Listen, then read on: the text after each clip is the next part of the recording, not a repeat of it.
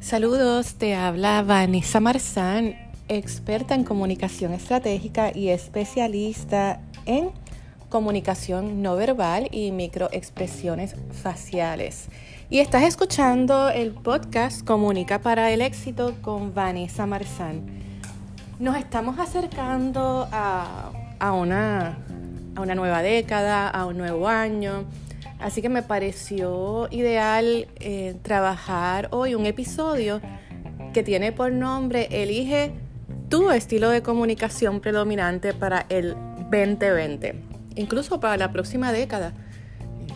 ¿Por qué predominante? Pues porque eh, las personas, eh, los comunicadores, todos somos comunicadores, ¿verdad? Desde que ese es un mito de que esto de la comunicación no es para mí, yo no soy comunicador o no soy comunicadora.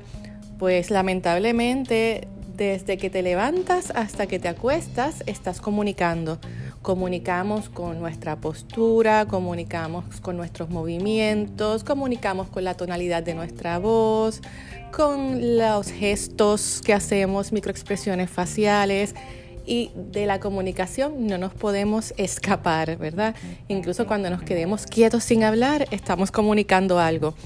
Así que precisamente, ya que somos comunicadores, nos guste o no, el propósito de este podcast es darte las herramientas y estrategias que puedas necesitar para lograr cualquiera que sea tus metas utilizando la estrategia de comunicación efectiva para esa meta en específico todo va a depender de quién es tu público objetivo. Eh, nuestro público objetivo eh, muchas veces puede ser compañeros en la oficina, que quieres tener una mejor relación o llegar a unos acuerdos. Pueden ser compañeros de otro departamento, puede ser tu jefe. A nivel personal, tu público objetivo pueden ser tus padres, puede ser tu pareja, pueden ser tus hijos. Y la verdad es que cada público objetivo es diferente, con diferentes necesidades. Eh, y de acuerdo a eso es que nosotros vamos a trabajar nuestro plan de estrategias de comunicación. Así que desde el punto de vista de estilos, nosotros nos comunicamos eh, con tres estilos, eh, ninguno es puro, cero sí, siempre va a haber uno que es predominante. estos estilos son el estilo de comunicación pasivo, el estilo de comunicación agresivo y el estilo de comunicación asertivo. Así que, si les parece, vamos a ir sobre los tres estilos de comunicación con el propósito de que tú puedas evaluar cuál es el que tú estás utilizando predominantemente, ¿verdad? Predominantemente y cómo te ha estado funcionando con relación a, tus metas. Y me encanta mucho este tema porque hay muchos mitos sobre qué es un comunicador pasivo, qué es un comunicador agresivo y qué es un comunicador eh, asertivo. Eh, todos eh, utilizamos los tres estilos, pero casi siempre o, siempre pues tenemos un estilo de preferencia y ese estilo de preferencia va a ir cambiando y va a ir evolucionando, ¿verdad? Al igual que, nosotros. Nosotros eh, no, siempre somos la misma persona, ¿verdad? Vamos evolucionando con el tiempo eh, para bien, ¿verdad? Espero a través de las experiencias eh, profesionales y personales. Así que nuestro estilo de comunicación también va variando, va fluctuando de acuerdo al tiempo. Así que, ¿qué es el comunicador pasivo? Un comunicador pasivo es precisamente el que evita en la medida de lo posible eh, expresar sus opiniones eh, o sus sentimientos. es una persona que reprime eh, la comunicación verbal, porque tengo que decir que muchas veces el, cuerpo nos delata. Eh, y, es el tipo de persona que la vemos como una persona tímida, una persona que quizás en, los momentos de reuniones en la oficina pues no te das cuenta ni que estaba ahí, o la persona que prefiere no asumir posiciones, ¿verdad? Para, para no pensar que va a causar una controversia o para no molestar a otra persona. Eh, ese, eso es el, típico eh, comunicador pasivo. Eh, luego tenemos al comunicador agresivo, que, es un tema que, me encanta tratar, porque cuando pensamos en un comunicador agresivo, pensamos en la persona que grita, o la persona que manotea, eh, ¿verdad? O la persona que ofende. Pero sí, eso es un tipo de comunicación agresiva, pero no es necesariamente todos los comunicadores agresivos tienen, ¿verdad? estas variables. Eh, un comunicador agresivo es una persona que también eh, decide violentamente evitar una comunicación em, o simplemente, ¿verdad?, cerrar las puertas de comunicación. Em, y les voy a dar unos ejemplos para que ustedes entiendan en, de una forma simple del día a día eh, que es un comunicador agresivo, un comunicador pasivo y un asertivo. Ahora bien, está el, tercer estilo de comunicación, estilo de comunicación, debo decir, y es el estilo eh, asertivo. Y esa es una palabra que está muy de moda y lo escuchamos muchísimo. Ay, que la asertividad, la comunicación asertiva, eh, posturas asertivas. Pues la comunicación asertiva no es otra cosa que comunicar tus sentimientos o tu punto de vista. Y aquí vienen las dos palabras mágicas, ¿verdad? Desde la empatía y desde el respeto. ¿verdad? Estas son las dos palabras estratégicas que nos van a ayudar a no solo comunicar cualquiera que sea nuestra opinión, que tienes todo el derecho de expresarla, pero desde la empatía y el respeto. Ese es el comunicador asertivo, ese que no se queda callado sin necesidad de ofender o transgredir ¿verdad? a la otra persona o invalidar a la otra persona. Y eso es algo que lo vemos al día, en el diario vivir, ¿verdad? Tanto a nivel personal como la persona que no respeta tu punto de vista eh, o quiere imponer su punto de vista o quizás eres tú quien lo, quien lo está haciendo sin darte cuenta que está siendo un comunicador agresivo. Y como ves, el agresivo no es el que grita. El agresivo también puede ser el que impone y el que desea que todos piensen como él. Eso es una forma agresiva de comunicar. Así que vámonos, vámonos a esos, a esos tres escenarios del día a día. Em, por ejemplo, eh, tú trabajas para una empresa donde tienes un compañero o compañera de trabajo cuyo trabajo también depende del resultado final, ¿verdad? Por ejemplo, tú trabajas en finanzas, pero tú necesitas de una información de recursos humanos para completar tu trabajo. Podría ser, eh, o publicidad, mercadeo, y de repente tienes a un compañero que, que necesitas tener una buena relación con él porque codepende la información que él tiene y ese, y ese compañero o compañera te interrumpe continuamente para hacerte cualquier pregunta. O te envía emails diciéndote que todo es urgente, o te llama, o simplemente entra a tu oficina, ¿verdad? Invadiendo ese espacio eh, sin necesariamente eh, tomar en cuenta que, está interrumpiendo tu, tu momento, ¿verdad? Eh, el comunicador pasivo, ¿qué haría? O la comunicadora pasiva, ¿qué haría en, este, en ese tipo de escenario? Pues aguantar, ¿verdad? Aguantar que la persona entre, escucharla, eh, tomar todas las llamadas, contestar los emails. Em, ¿Y qué trae como consecuencia eso? Pues que el problema que tú tienes, ¿verdad? Que es el que está siendo constantemente interrumpida o interrumpido, no se está solucionando. También tú entonces estás de mal humor, estás estresado, te tienes que quedar más tiempo en la oficina porque este compañero, ¿verdad?, toma mucho tiempo. Así que las personas que aguantan y que no expresan lo que sienten, lamentablemente, y estudios reflejan que también eso se, convierte en condiciones crónicas de salud, ¿verdad? Enfermedades. Por algún lado tiene que salir ese coraje o esa frustración. Ahora bien, en el caso del comunicador agresivo, ¿verdad? Eh, sería la persona que en ese caso, ¿qué haría para enfrentar ese problema que tiene con el compañero? Pues simplemente no le contesta los emails, no le contesta las llamadas, cierra su puerta con seguro, ¿verdad? Y vemos que esto no es una persona que está gritando, pero está haciendo, está utilizando un estilo agresivo para resolver su situación, que al final del día no la está resolviendo, ¿verdad? Porque entonces te vas a enemistar eh, porque esa persona va a percibir entonces que tú no la quieres ayudar o que tú eres un mal compañero de trabajo. Igual tú quedas de mal humor, ¿verdad? Porque no, no puedes continuar tu trabajo porque codependes de esa otra persona. Así que eso es lo que llamamos una comunicación agresiva, ¿verdad? No simplemente es ofender, gritar, manotear.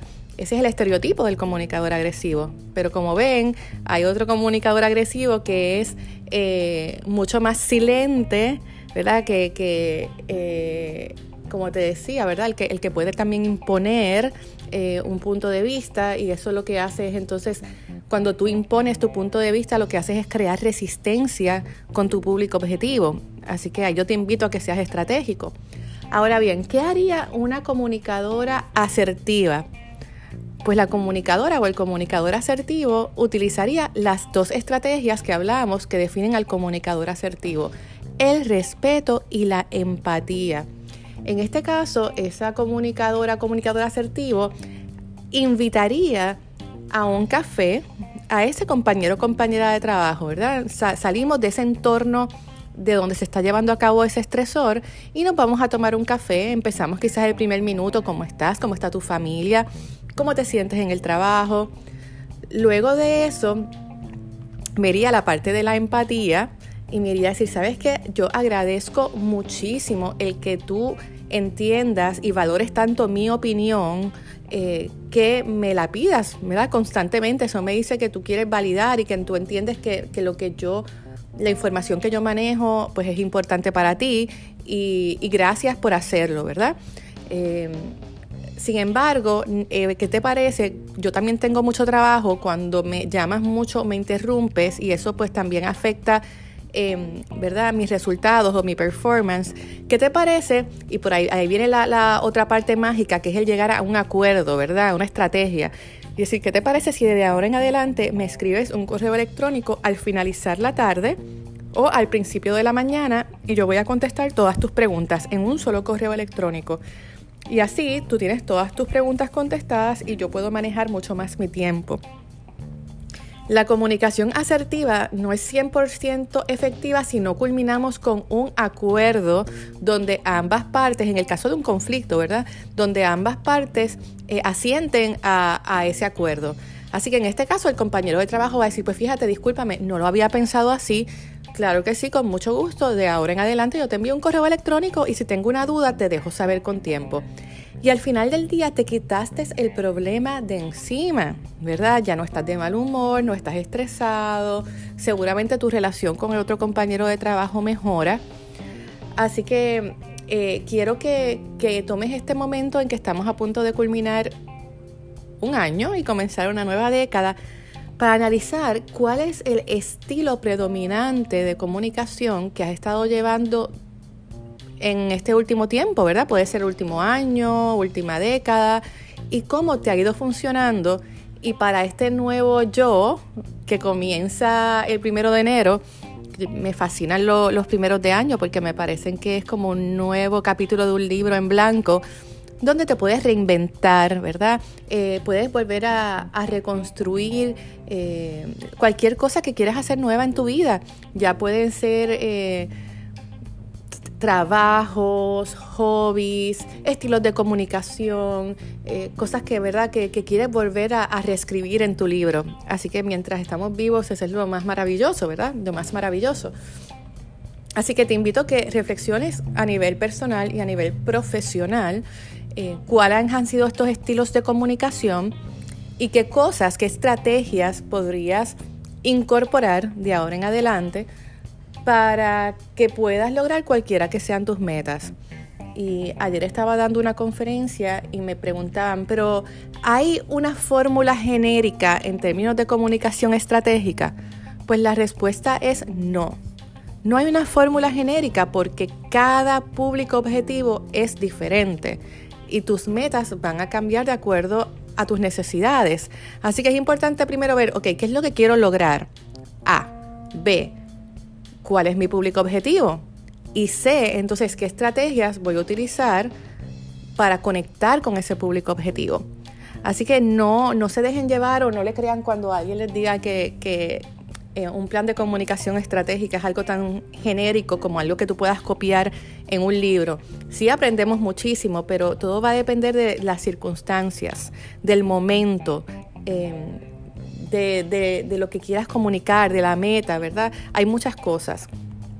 Así que espero que este podcast, este episodio de hoy te haya servido de valor. Puedes seguirme a través de las redes sociales en Comunica para el Éxito con Vanessa Marzán en Facebook. Estoy en Instagram bajo Vanessa Marzán. Tengo un YouTube channel que se llama comfortsuccess.com eh, o Comfort Success. El 4 es el número 4. Mi website que es comfortsuccess.com. Y mm, seguramente voy a hacer otro episodio la semana que viene. Este no va a ser el último porque el lunes pasado, em, aquellos que están en Puerto Rico, o no importa dónde estés, Estoy los lunes a las 4 y 30 de la tarde en el Happy Hour de Fidelity, de la emisora de radio Fidelity. Y, va a tocar un tema que me gusta mucho también, que es el tema de la netiqueta, el netiquette. ¿verdad? Existe una etiqueta social, existe una etiqueta corporativa, existe una etiqueta de mesa, ¿verdad? La etiqueta son unas reglas eh, no escritas o escritas de cómo nos debemos comportar para mantener em, eh, una, comunicación o mantener una convivencia donde todos nos respetemos. Así que existe la etiqueta en línea, ¿verdad? Cómo, cómo debemos comportarnos eh, correctamente en las redes sociales, cuando escribimos eh, un email, cuando usamos el WhatsApp. Así que el lunes pasado iba a tratar ese tema, no lo pude tratar porque fue el lanzamiento, el mensaje del lanzamiento de la candidatura de la gobernadora Wanda Vázquez y entonces me pidieron hacer un análisis de comunicación estratégica de ese mensaje. Así que lo estoy moviendo para el próximo lunes a las cuatro y media. Voy a hablar de la netiqueta. Si no te puedes conectar, siempre intento hacer un Facebook Live desde mi página de Facebook em, con el tema que estoy tratando ese día en, en el programa. Así que espero que te haya gustado mucho. Si tú entiendes que este episodio en específico le puede beneficiar a tu hijo, a tu pareja, a alguna amiga, compañera de trabajo o a tu equipo de trabajo, em, te invito a que lo compartas en tus redes sociales, eh, que lo compartas con ellos o que los etiquetes para que podamos seguir creciendo esta comunidad que tiene como propósito discutir y analizar específicos temas de comunicación, ¿verdad? Comunicación estratégica, tanto a nivel personal como a nivel profesional. Así que ahora sí, me despido hasta la próxima semana. Eh, me encantará que me envíes mensajes y me dejes saber qué te ha parecido este, eh, este episodio. Me, me encanta interactuar con las personas que me siguen y aprender de ustedes. Así que es hasta una próxima ocasión. Te hablo Vanessa Marzán, experta en comunicación estratégica y especialista en lenguaje corporal y microexpresiones faciales. Y si deseas que trate algún tema en específico, bienvenido. Bueno, hasta una próxima ocasión. Espero que tengas no una buena semana, sino una semana que cuente. Hasta luego.